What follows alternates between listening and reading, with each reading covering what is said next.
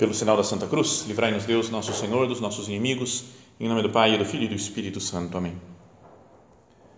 Meu Senhor e meu Deus, creio firmemente que estás aqui, que me vês, que me ouves. Adoro-te com profunda reverência. Peço-te perdão dos meus pecados e graça para fazer com fruto este tempo de oração. Minha Mãe Imaculada, São José, meu Pai e Senhor, meu anjo da guarda, intercedei por mim.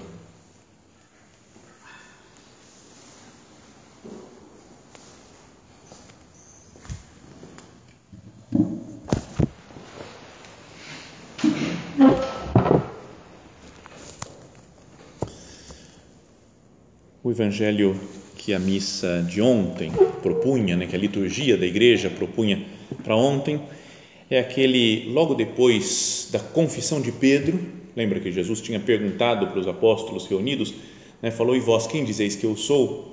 São Pedro falou: Tu és o Cristo, filho de Deus vivo. Então ele começou a falar sobre a cruz, algo chamativo, né? quando tinha acabado de falar que ele era né, o, o Salvador, o que vinha para salvar a humanidade, era o Messias esperado há tantos séculos né, pelo povo judeu. Logo a seguir, ele fala: Mas eu vou morrer na cruz. São Pedro fica escandalizado até com aquela, com aquela frase de Jesus, os apóstolos não entendiam o que ele estava dizendo. Então Jesus continua, e era o evangelho então da missa de ontem. Se alguém quer me seguir, renuncie a si mesmo, tome a sua cruz e me siga. Pois quem quiser salvar a sua vida, vai perdê-la. E quem perder a sua vida por causa de mim, vai encontrá-la. De fato, que adianta o homem ganhar o mundo inteiro, mas perder a sua vida? Que poderá alguém dar em troca da sua vida? E depois continua mais um pouco, né? mas isso é o que eu queria que nós meditássemos hoje. Nessa, nessa frase de Jesus, que é tão conhecida, já repetimos muitas vezes, já ouvimos tantas vezes, mas que é muito difícil de compreender. Né? Se alguém quer me seguir, renuncie a si mesmo, tome a sua cruz e me siga. Depois hoje é festa também na igreja, porque é do, do diácono São Lourenço, que foi morto, mártir. Morreu mártir, deu sua vida por Cristo, pela igreja, pelos irmãos. E tem um evangelho próprio da missa, que é agora de São João, mas que diz uma ideia muito parecida com a, a ideia do dia de ontem. Fala assim: Naquele tempo, disse Jesus a seus discípulos: Em verdade, em verdade vos digo, se o grão de trigo que cai na terra não morre, ele continua só um grão de trigo, mas se morre, então produz muito fruto. Quem se apega à sua vida perde-a, mas quem faz pouca conta da sua vida neste mundo, conserva-la para a vida eterna. Então, dois evangelhos seguidos, né, dois dias seguidos, que a liturgia da igreja nos propõe para meditar sobre o sentido né, da cruz de Cristo, né, desse primeiro evangelho que fala negar-se a si mesmo, carregar a, a cruz e seguir Jesus o outro fala temos que ser como o grão de trigo. Jesus é o primeiro grão de trigo, vai, podíamos dizer que ele morre na cruz para dar a vida, mas também pede que nós também morramos né? a nós mesmos, aos nossos, aos nossos egoísmos, ao nosso pecado, à nossa vida antiga, para dar vida para as outras pessoas. Jesus faz isso, se nega, morre e assim nos dá vida. Vida eterna a gente quer às vezes se apegar à nossa vida aqui da terra e Jesus fala: quem perde a própria vida, esse sim vai salvar a vida. Quem não dá importância, digamos assim, né, para, sua, suas preocupações puramente humanas, materiais, passageiras, mas coloca o coração nas coisas verdadeiras que perduram para a vida eterna, esse sim ganha a vida, a vida com sentido. Não é só uma vida eterna que vai durar para sempre, né? mas é uma vida hum, que, que tem um sentido pleno que me dá alegria, que tem, que tem lógica. Quem quiser ganhar a sua vida, vai perdê-la. Quem coloca, aposta todas as fichas na vida aqui da terra, acaba perdendo. Não consegue alcançar felicidade, porque as coisas da terra não trazem uma felicidade plena. Mas fala Jesus, quem perder a vida por Cristo, olha a frase que diz assim Jesus, quem quiser salvar a sua vida vai perdê-la, mas quem perder a sua vida por causa de mim, não é perder porque eu não desprezei a minha vida, não dei importância, mas por causa de Cristo, quem perde a sua vida vai encontrá-la, vai descobrir outra vez a vida. Então, queria que nós pensássemos né, um pouco na, no sentido da cruz, no sentido de desse perder a vida que Jesus fala. Senhor, me ajuda, me dá luz né, para mim, para cada uma das pessoas que está aqui que nós descubramos, né, entendamos um pouco melhor o sentido da sua cruz e o sentido da nossa cruz, o sentido dos sofrimentos da vida. Porque na vida, todo mundo reconhece, na, sem pensar muito, né, existem sofrimentos de vários tipos o sofrimento na nossa existência. Eu aproveito a cruz do meu dia, o sofrimento que aparece para me aproximar mais de Deus? Ou me revolto quando eu estou sofrendo, quando eu estou doente, quando eu tô, tenho alguma preocupação familiar, uma preocupação econômica, profissional, um desentendimento com alguém? Eu aproveito a cruz do meu dia, o sofrimento que aparece na minha vida? Será que não é o caminho para chegar a Deus? Então, se Jesus fala, quando a gente se nega, quando perde a própria vida, a gente está ganhando a vida eterna, a vida verdadeira.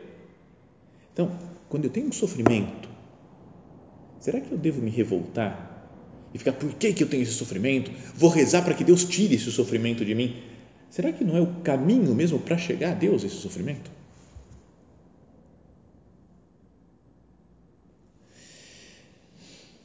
Tem uma passagem do livro dos Atos dos Apóstolos, no capítulo 4, que falam do momento em que Pedro e João tinham sido presos, né, estavam pelos, pelos fariseus, lá pelos judeus, que não gostavam da pregação deles, eles ficavam pregando Jesus de Nazaré, não gostavam, e, mas depois de um tempo, umas discussões, foram postos em liberdade. Diz assim os Atos dos Apóstolos, então, logo que foram postos em liberdade, Pedro e João voltaram para junto dos irmãos e contaram tudo quanto os sumos sacerdotes e anciãos haviam dito Falaram tudo o que tinha acontecido com eles, como foi o sofrimento. Ao ouvirem o relato, todos juntos elevaram a voz a Deus e disseram. Então, eles juntou a comunidade dos primeiros cristãos, primeiríssimos, e começaram a rezar a Deus. Tinha aquele sofrimento e eles rezaram assim: Senhor, tu criaste o céu, a terra, o mar e tudo que neles existe. Por meio do Espírito Santo disseste, através do teu servo Davi, nosso pai, por que se enfureceram as nações e os povos imaginaram coisas vãs? Os reis da terra se apresentaram e os príncipes uniram-se contra o Senhor e contra o seu ungido. Uma parte do Salmo número 2 né, da Sagrada Escritura. Então eles começam a falar assim que os, os príncipes, os reis, né, os chefes do povo, todos se uniram contra Deus e contra o seu ungido, que é Cristo. E aí ele fala assim: Continua a oração. Foi o que aconteceu nesta cidade, em Jerusalém, onde eles estavam. Herodes e Pôncio Pilatos uniram-se com as nações pagãs e a população de Israel contra Jesus, teu santo servo, a quem ungiste, a fim de executarem tudo que tua mão e a tua vontade haviam predeterminado que sucedesse. Então, olha só, eles estão tendo um sofrimento, eles, na pele deles, dos primeiros apóstolos, e vai começar a oração e eles começam a falar: Olha só, Jesus sofreu também. Esses Herodes, Pilatos e os, os sumos sacerdotes, os chefes do povo de Israel, perseguiram em primeiro lugar Jesus. É quase como se eles falassem: a gente está agora continuando a vida de Jesus, continuando o sofrimento de Cristo. Então eles falam assim: agora, Senhor, olha as ameaças que fazem, olha o que eles estão fazendo conosco, estão ameaçando, e concede que os teus servos anunciem corajosamente a sua palavra. Está vendo? Eles não pedem, não falam assim, meu Deus, por favor, tira esse sofrimento de nós, a gente não quer mais sofrer, a gente apanhou, foi flagelado, foi preso, tira esse negócio, a gente quer que todo mundo se dê bem, ninguém mais nos persiga. Não fazem assim oração. Eles olham o sofrimento e falam, Cristo sofreu assim, é um mistério teológico o sofrimento.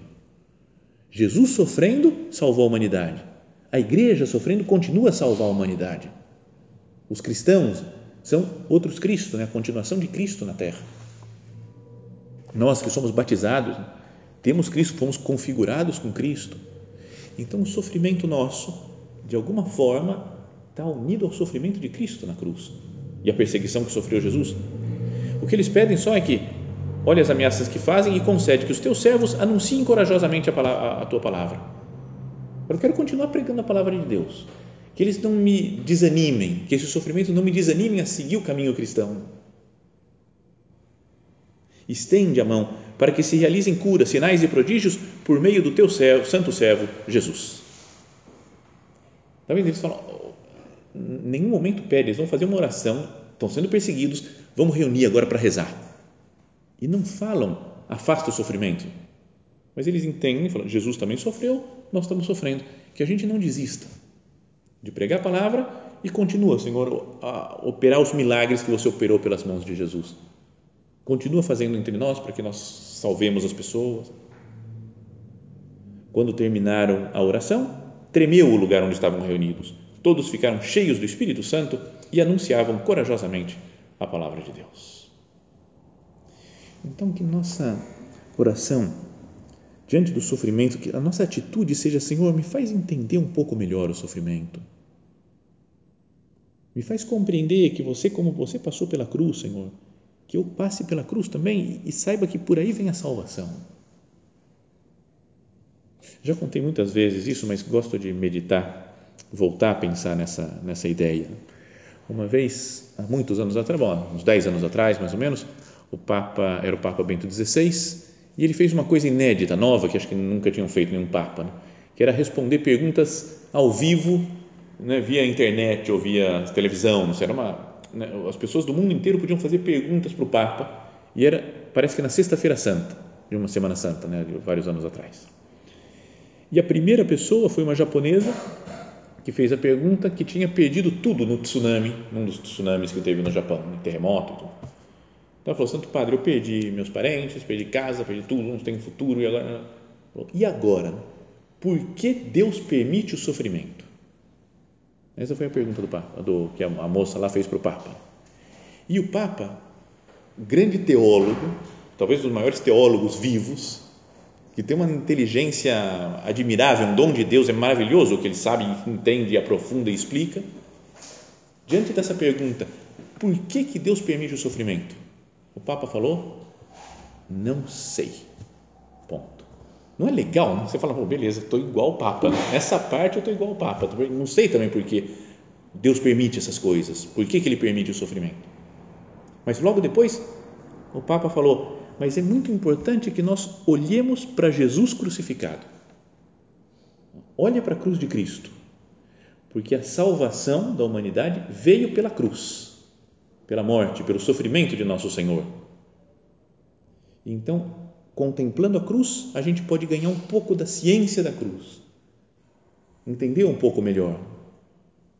Então, que é mais ou menos o que fizeram esses os apóstolos aqui nos Atos dos Apóstolos Diante do sofrimento, eles rezam, rezam, e na oração tem uma iluminação de Deus para falar: como Cristo sofreu, foi perseguido por Herodes, Pôncio Pilatos, nós estamos sofrendo agora também. A gente só não quer diminuir o ritmo da pregação, dos milagres. Isso acontece muito na nossa vida, né? Não é que é, tem, tem sofrimentos que acontecem, tem momentos de mais paz, né, de mais tranquilidade, de alegria na vida, e depois logo a seguir momentos de dor, de cruz. Mais ou menos como acontece naquela cena que comentávamos antes de Cesareia de Filipe. Quando Jesus pergunta: "E vós quem dizeis que eu sou?"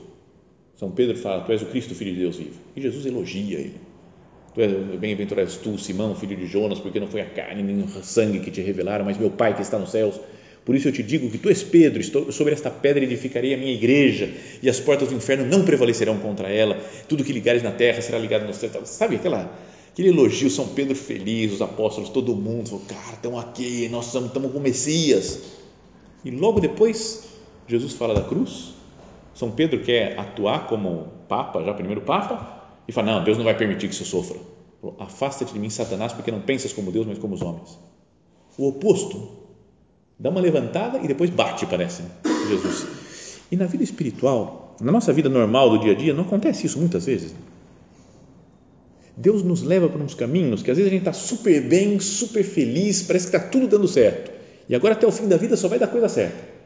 E dez minutos depois acontece uma coisa triste, um sofrimento, caio num pecado.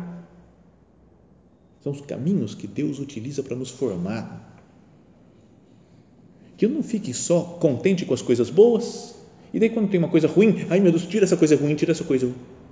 Faz parte da, do processo formativo, educativo de Deus. Senhor, me faz aceitar essa sua, essa sua cruz. Me faz aceitar os sofrimentos, me dá um pouco mais de luz para eu entender, não me revoltar com os sofrimentos. Senhor, que eu entenda que esse é o caminho. Quem quiser ser meu discípulo, negue-se a si mesmo, tome a sua cruz e me siga. Mas nós não queremos, né? o nosso natural é não querer sofrimento, não querer cruz. Mas é onde nós somos formados. São José Maria falava que nós somos formados no cadinho da tribulação. Sabe, lembra cadinho? Um negócio de química, lá tem um, um potezinho assim, né, de meio de cerâmica, sei lá do que, que é, mas que você põe as coisas lá, queima, não sei o que, faz muitos séculos que eu não vejo isso daí, não vejo um cadinho na minha vida. Mas quando eu tinha aulas de laboratório de química, fazia umas, experiências lá, misturava alguns elementos, queimava, podia colocar fogo, o negócio resistia bem. E o São José Maria falava que a gente é formado no cadinho da tribulação. Tem tribulação, sofrimento, é assim mesmo. São Paulo, depois de sofrer muito, de se apanhar, de ser apedrejado, de achar que ele tinha morrido até, ele conforta as comunidades que ele tinha fundado, que, para quem ele tinha pregado, dizendo: é através de muitas tribulações que nós temos que entrar no reino dos céus. Vamos entrar no reino dos céus através de muitas tribulações. Então, Peçamos ao Senhor, aqui, meu Deus, eu não quero, não quero eh, me revoltar com o sofrimento, com as dificuldades que vão aparecendo na minha vida. Quero somente ter o seu amor. Se eu estou unido a Cristo, enfrento qualquer problema, qualquer dificuldade, qualquer tribulação. Uma vez vi uma história que achei muito bonita de um tinha um era um escritor italiano acho que devo ter contado já aqui alguma outra vez era um escritor italiano que é, eu pensei muito nessa história também quando faleceu uma sobrinha minha. Tinha uma sobrinha que o ano passado morreu tinha um ano de vida. Então lembro que a, foi um grande sofrimento para a família né? Porque já tinha um irmão e minha cunhada que tinham essa filhinha. Cinco anos antes já tinham perdido outra filha também na mesma situação, então foi um momento de muito sofrimento, de cruz na família, e veio essa história na cabeça, no momento do, do enterro, do velório da menininha, que tinha um escritor italiano que ele, ele era ateu, né, dizia que não acreditava em Deus, mas continuamente ficava procurando Deus, querendo saber quem era Deus, se Deus existia, se não existia, sabe, um homem inquieto, e muito, um grande artista, né, um grande escritor muito bom e ele parece que ele escreveu vários roteiros dos filmes do Fellini. Então, o pessoal mais antigo talvez saiba que o Fellini, o grande diretor italiano, um dos grandes da, da história do cinema. E, e, era muito amigo desse Fellini, escrevia textos para ele, né? mas ele teve uma tinha uma grande dor na vida, é que ele teve uma filha só, e essa filha tinha uma deficiência, acho que física e, e, e mental, não é que ele, ele olhava para ele e falava assim, isso daqui é a única coisa, a única obra, vai, podíamos dizer, que eu deixei na terra, mais do que meus livros, a única pessoa que eu consegui gerar tem problemas, tem essas dificuldades, esses defeitos. Então ele sentia muita dor com aquilo, se sentia fraco. Né? Bom, e ele foi indo, a vida foi caminhando, a menina não morreu, foi até morreu depois dele. E ele, quando morreu, foram escrever, descobrindo uns papéis dele nas coisas do quarto dele lá que ele estava escrevendo, não tinha sido nada publicado. Escreveu uma história sobre uma vida de Jesus, que Jesus voltava para os tempos atuais e todo mundo, televisão, rádios, jornais, iam atrás dele, ô Jesus, não sei o que, faz um milagre aqui, faz um milagre. E Jesus foi milagre para lá, milagre para cá, curando um, curando outro, ressuscitando gente né? Imagina uma, uma metrópole, Jesus andando e só curando todo mundo, todo mundo, todo mundo, todo mundo. E aí chegou uma hora que Jesus estava cansado, não aguentou mais. Chega, não aguento mais fazer milagre, está com tanta gente. E saiu, foi para um campo, para o bosque, lá passear, quero sozinho, ficar isolado um pouco para rezar, está um pouco distante da trabalheira do dia a dia. E que então fala que ele viu, Jesus viu ao longe uma silhueta, né, duas silhuetas, de um homem e uma menina, meio que tinha um defeito, né, uma deficiência. Então, obviamente, estava falando dele, né, da, era autobiográfico a coisa assim, seria como que imaginado, não é biográfico, mas imaginando que era ele se encontrando com Cristo. Então falou que Jesus chegou perto de Jesus e Jesus já deu um suspiro e começou a impor as mãos na menina para curar. Então o pai falou para Jesus: não, não, não, não, não, não, não, eu não pedi que você curasse, só pedi que você a amasse.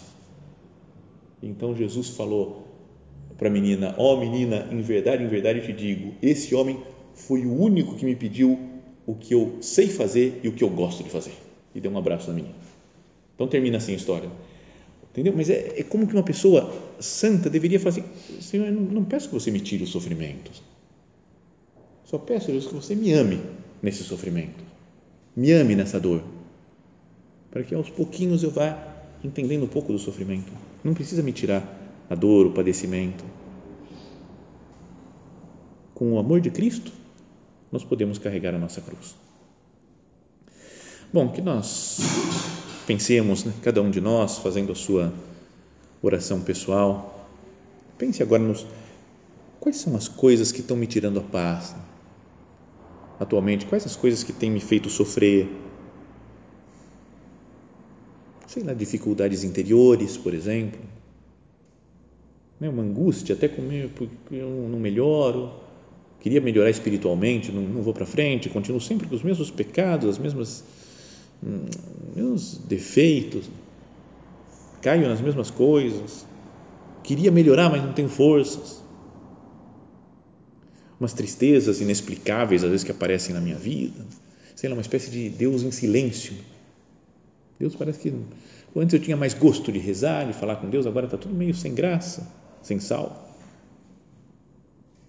Pode ser que isso daí nos traga muita, muito sofrimento, não ter nenhum consolo de Deus.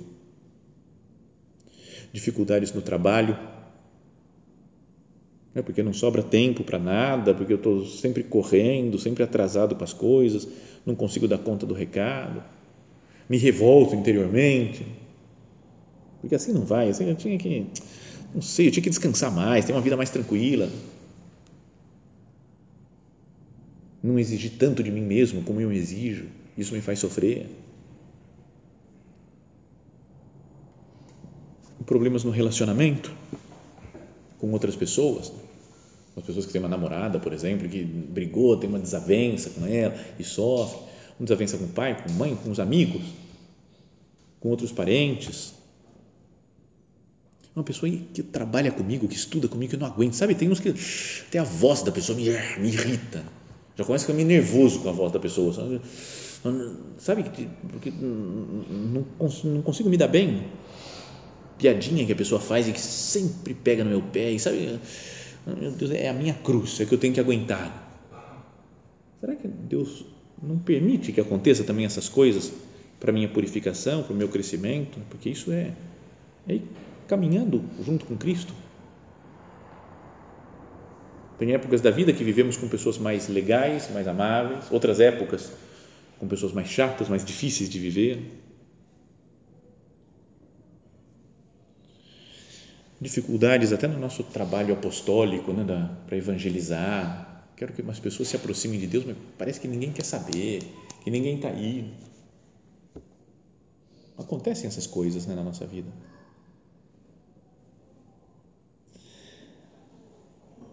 Deus permite, às vezes, por alguma temporada, até que nós sintamos todas essas coisas juntas. A gente, não sei, é, parece que estamos com dificuldades interiores, o trabalho está horrível, o relacionamento com as pessoas também, estou brigando com todo mundo, postulado, nem penso mais nisso, em evangelizar, porque ninguém quer saber de nada, sabe, está tudo meio mal. Então isso pode ser que, porque coincidiu mesmo, Deus permitiu que acontecesse assim, Pode ser por orgulho nosso, por orgulho que eu não quero aceitar as dificuldades, então eu fico mais revoltado, vejo dificuldade em tudo onde não tem. Pode ser por cansaço. Às vezes nós estamos muito cansados de trabalho e tudo parece que está ruim. As pessoas não me nos compreendem, né? minha vida espiritual está um lixo. E não é bem assim. Uma vez lembro de uma, uma mulher que me falou uma vez, uma senhora que foi falar com outra e foi conversar, mas não aguento mais minha vida, tá tudo horrível, meu trabalho é uma porcaria. Desceu a lenha no trabalho, o chefe, tudo nos funcionários da empresa que trabalhava. E meu marido, meu marido, ah, desceu a lenha no marido. E meu filho, e minha filha, o que ela está pensando? Começou a falar mal de todo mundo, estava super revoltada com tudo.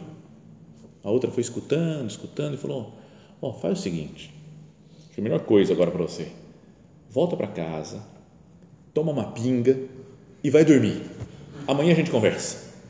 E a mulher falou que fez isso, né? voltou para casa, tomou uma pinga. Ela falou, na verdade, tomei um uísque, era mais chique. A mulher tomou um uísque, bebeu bem, foi dormir.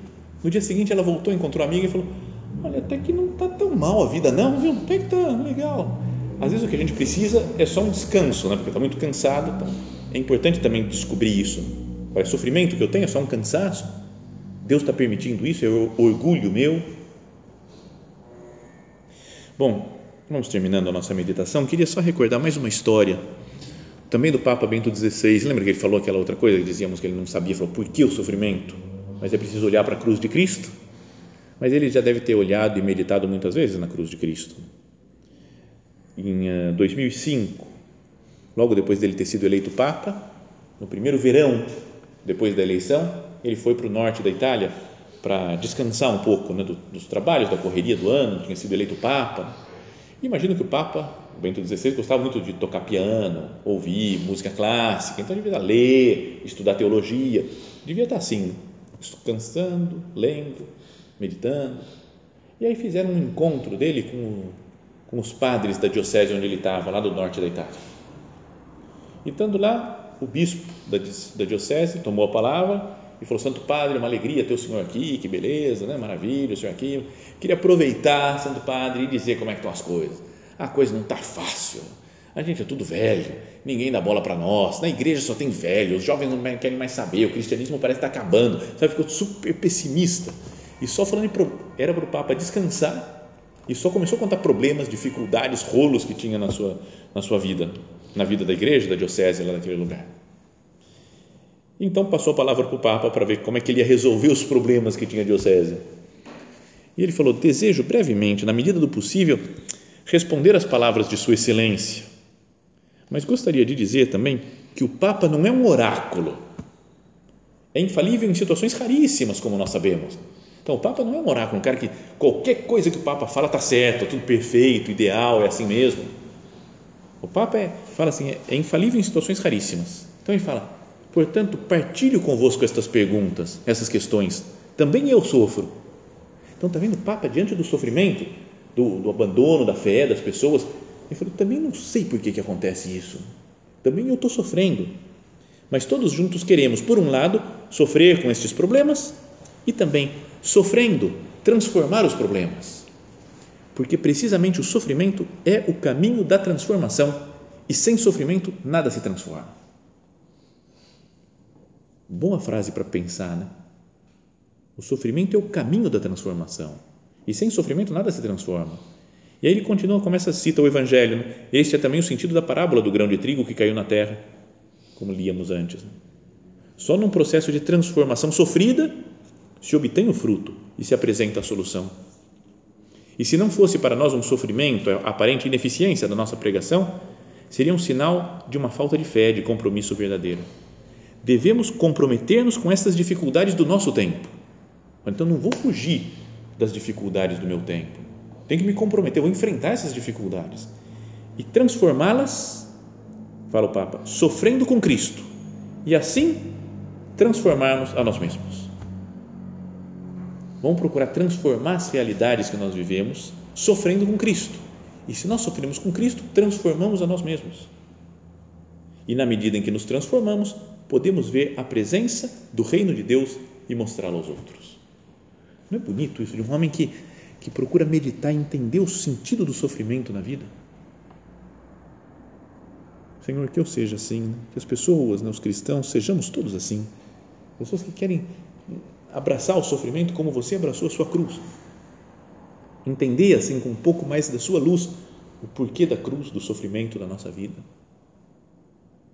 Vamos terminando agora a nossa meditação. para entender a cruz, podíamos fazer como fez São João, que estava do lado da cruz, junto com Maria Santíssima.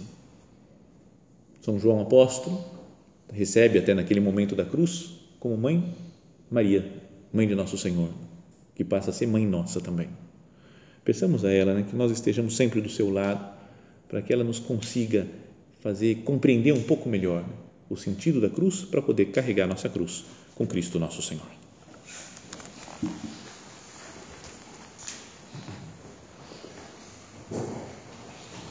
Dou-te graças, meu Deus, pelos bons propósitos, afetos e inspirações que me comunicaste nesta meditação. Peço-te ajuda para os pôr em prática. Minha Mãe Imaculada, São José, meu Pai e Senhor, meu anjo da guarda, intercedei por mim.